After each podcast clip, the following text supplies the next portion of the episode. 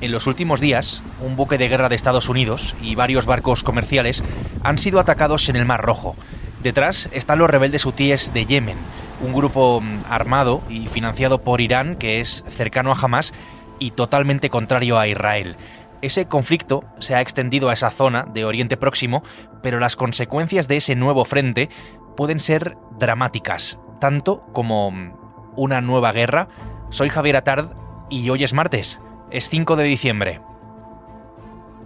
El Mundo al Día, un podcast del mundo.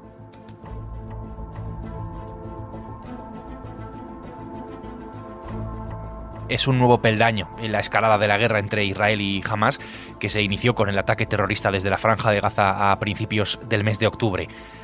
Con la ayuda de Dios, seguiremos impidiendo que buques israelíes naveguen por el Mar Rojo hasta que finalice la agresión contra nuestros hermanos de Gaza. Así lo decía un portavoz militar UTI, lo que nos coloca ante una situación de máxima tensión en la zona. Pablo Pardo es el corresponsal del mundo en Washington, en Estados Unidos. Pablo, ¿qué tal? Bienvenido. Hola, ¿qué tal? Muy bien, gracias. Pablo, ¿qué es lo que está pasando ahora mismo en el Mar Rojo? ¿Qué sabemos?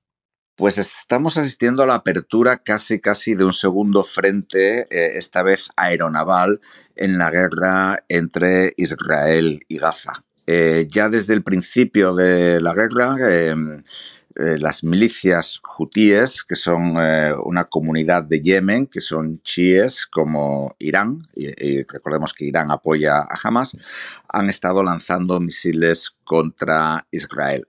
Estos misiles han sido interceptados por dos destructores de Estados Unidos que están en la zona, pero en los últimos días los hutíes han ampliado sus operaciones y han empezado primero a secuestrar barcos, han secuestrado un barco eh, británico, eh, que uno de cuyos dueños es un empresario israelí, y anteayer, domingo por la mañana, eh, dispararon ya casi un poco indiscriminadamente a tres barcos de carga, a tres mercantes que cruzaban el Mar Rojo y a otro destructor de Estados Unidos.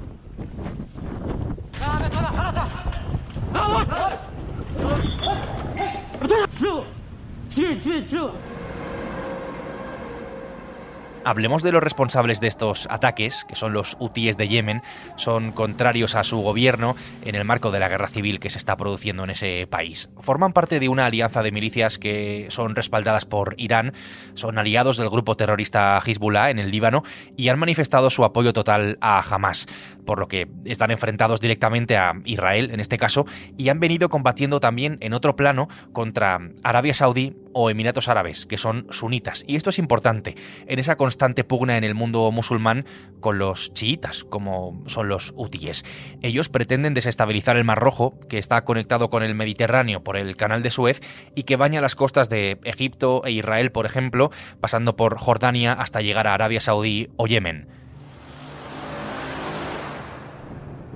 El destructor estadounidense Carney, que tiene su base en Rota, por cierto, interceptó 15 misiles crucero y varios drones lanzados contra Israel por los hutíes. Un destructor, para que nos entendamos, es un buque de guerra rápido y maniobrable que está diseñado para hacer de escolta de buques mayores dentro de una flota. En el caso del Carney, está asignado al portaaviones nuclear Gerald Ford, que está situado en la zona ahora mismo. También el destructor Mason, asignado al portaaviones Eisenhower, que Estados Unidos había enviado para disuadir pues, de una escalada en el conflicto, especialmente a Irán, ha sido atacado con dos misiles. A esto le tenemos que sumar los ataques contra los tres barcos mercantes, de cuya defensa, por cierto, se encargó el Carni, y la amenaza UTI de expandir los ataques a todos los barcos, a cualquiera, que pasen por el Mar Rojo, con independencia de su vinculación o no con, con Israel. Esta situación puede mm, escalar y mucho el conflicto. Además, en este momento, Pablo, Estados Unidos está optando por la mm, cautela, pero el miedo que existe es el de un ataque, es a que se produzca un ataque masivo contra sus buques. El gran miedo que tienen los expertos militares es que se produzca un ataque masivo. Es algo que eh, los estadounidenses saben que, por ejemplo, si llevaran a cabo una acción militar contra Irán, sería una posibilidad muy cierta, es decir, que Irán, no estamos hablando de las fuerzas proiraníes en Yemen, sino de Irán en el Golfo Pérsico, lanzara cientos o miles de misiles contra los eh, barcos de guerra de Estados Unidos y alguno acertaría, es decir, si se saturan las defensas antiaéreas, pues alguno se escapa. Es un poco lo que hizo Hamas en, eh, su ataque, en sus bombardeos contra Tel Aviv y contra otras eh, ciudades israelíes el 7 de octubre. Este es el gran miedo que tienen los estadounidenses, es decir, que los hutíes eh, lancen en un momento eh, pongamos por caso 100 misiles o 200. Eh, la flota que ellos tienen allí, pues malamente se vería, se vería muy comprometida para evitar que algunos de estos misiles y drones eh, alcanzaran bien a los barcos mercantes, bien a sus propios barcos. Y hay que tener en cuenta que estos barcos, estamos hablando de barcos muy grandes. Eh, los destructores que tiene Estados Unidos en el, en el Mar eh, Rojo, cada uno tiene una tripulación de 380 marinos, lo cual si uno resulta dañado, no digamos ya hundido, sería un golpe muy grande para el prestigio de Estados Unidos. Estados Unidos no ha perdido un barco en combate, un barco de guerra en combate desde 1945, en la Segunda Guerra Mundial, cuando los japoneses se hundieron el acorazado Missouri. Precisamente Estados Unidos estuvo a punto de perder eh, su primer barco de guerra desde la Segunda Guerra Mundial en Yemen en el año 2000 en un ataque terrorista de Al-Qaeda, cuando un destructor precisamente de este mismo tipo prácticamente fue partido en dos en un ataque eh, suicida de Al-Qaeda. Pero digamos que las, las repercusiones políticas para Estados Unidos podrían ser absolutamente dramáticas y también las repercusiones económicas para todo el mundo porque el Mar Rojo juega un papel absolutamente fundamental en el tráfico del petróleo y en el comercio entre Europa y Asia.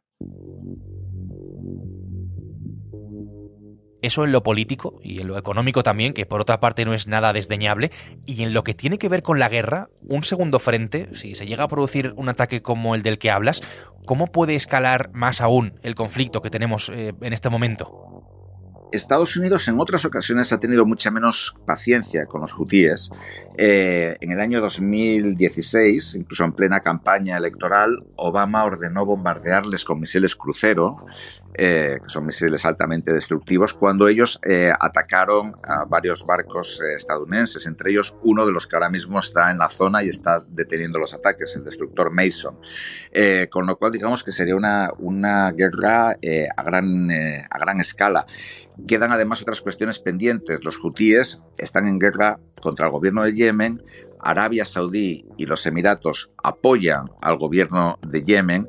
Lo que pasa es que Arabia Saudí y los Emiratos Mm, por decirlo de una manera sutil, son unos paquetes combatiendo, ellos no quieren combatir, entonces lo que hacen es recurrir pues a mercenarios estadounidenses, incluso colombianos, vamos, eh, han llevado allí para combatir, pero digamos que qué podría suceder si, si, Estados Unidos les ataca, los hutíes podrían atacar a Arabia Saudí cuál sería la reacción de Irán.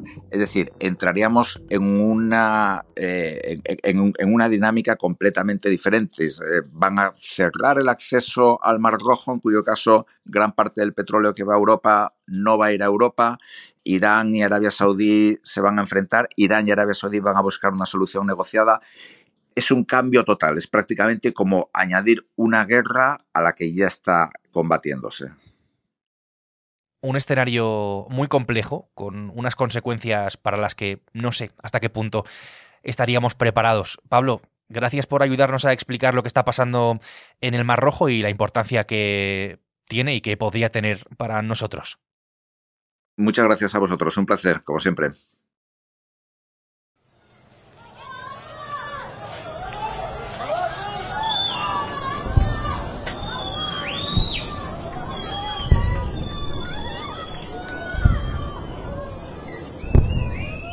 Tierra firme, la guerra sigue después de 59 días e Israel está ampliando la operación terrestre en la franja de Gaza, en este caso hacia el sur de ese territorio palestino que está controlado por Hamas.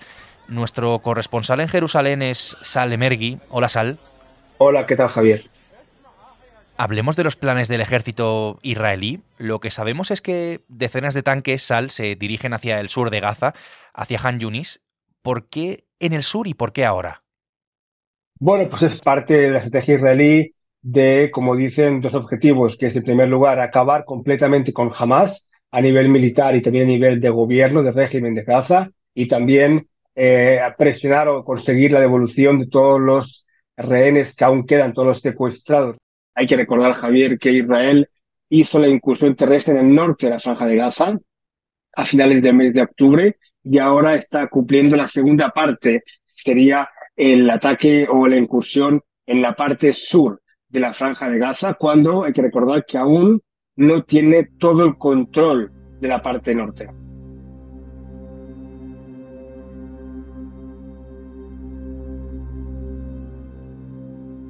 Con el paso de los días y con el avance de esta guerra hemos visto que Israel está empleando una nueva táctica en la que pide una evacuación limitada por perímetro. Ya le ha pedido, por cierto, a los vecinos de seis barrios de Han Yunis que abandonen sus eh, hogares, sus casas, que evacúen esos barrios. En esa zona sur de la franja la incursión va a ser bastante compleja. Allí hay centenares de miles de civiles y hay también un buen número de terroristas del brazo armado de Hamas. De hecho, Israel considera, Sal, que estamos ante un gran feudo de Hamas a donde habrían huido tanto líderes como milicianos de los eh, combates del norte. Se cree que están en la parte sur, ya sea porque viven ahí o ya sea porque han huido de los combates y de los ataques del norte de la franja de Gaza. Los principales líderes o más perseguidos por Israel son de Han Yunes, eh, que como el norte también es una zona donde hay muchos túneles y por tanto el objetivo de Israel ahora mismo, según ellos dicen, es acabar con las infraestructuras de Hamas armadas tanto en el norte como en el sur de la franja de Gaza. Venimos de una tregua la semana pasada con la liberación de rehenes por parte de Hamas a cambio de la entrega de prisioneros eh, también en poder de Israel. No sé hasta qué punto existe alguna posibilidad, Sal, de volver em, pues, a un alto el fuego a una posible mediación. Bueno, a medida que avance la incursión terrestre en el sur, será más difícil llegar a un acuerdo ahora mismo. Evidentemente todo depende de las negociaciones que lleva a cabo también Qatar con Estados Unidos y Egipto sobre la lista de secuestrados a liberar. Recordemos que Hamas y Jihad y algunos clanes familiares de Gaza secuestraron los 240 israelíes y también algunos o decenas de extranjeros, básicamente tailandeses. Esta semana que tú decías de tregua, con varias tandas diarias de liberaciones, han dejado ahora mismo en el cautiverio a 137 personas la tregua no se largó el viernes porque jamás no liberó la tanda que tenía que liberar de 15 mujeres y dos niños, jamás dice que no los tiene, y ahora mismo, tras la ofensiva israelí, jamás endurece la posición y afirma que la, eh, la negociación o el canje de los rehenes por presos palestinos y una tregua no sería antes de una tregua definitiva. Así que ahora mismo la negociación está existe, existe, no está acabada, existe, pero las posibilidades para las próximas horas son eh, mínimas.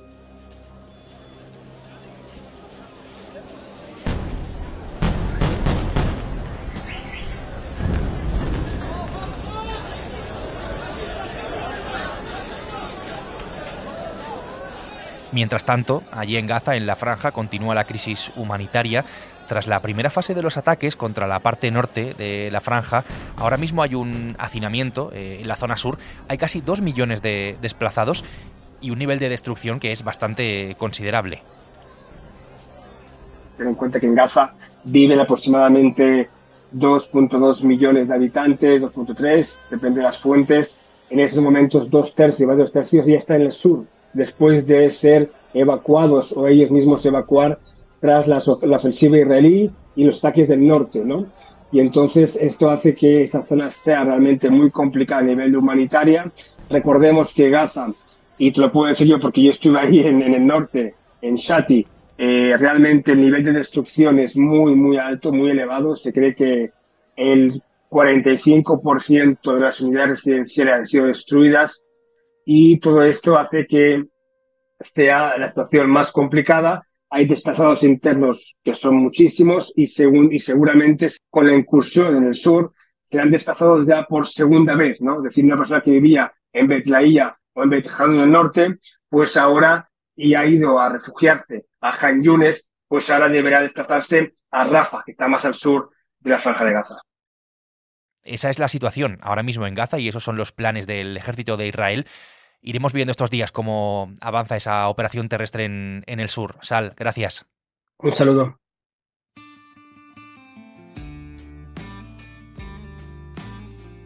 Pablo Pardo, desde Estados Unidos, y Sale Mergui, desde Israel, han hecho posible este mm, episodio de El Mundo al Día, un podcast que puedes escuchar todos los días en elmundo.es, en la web del mundo y en las principales plataformas de audio, donde, como sabes, tienes la opción de suscribirte. Gracias por estar al otro lado, un día más, y mm, saludos de Javier Atard. Has escuchado El Mundo al Día, un podcast del mundo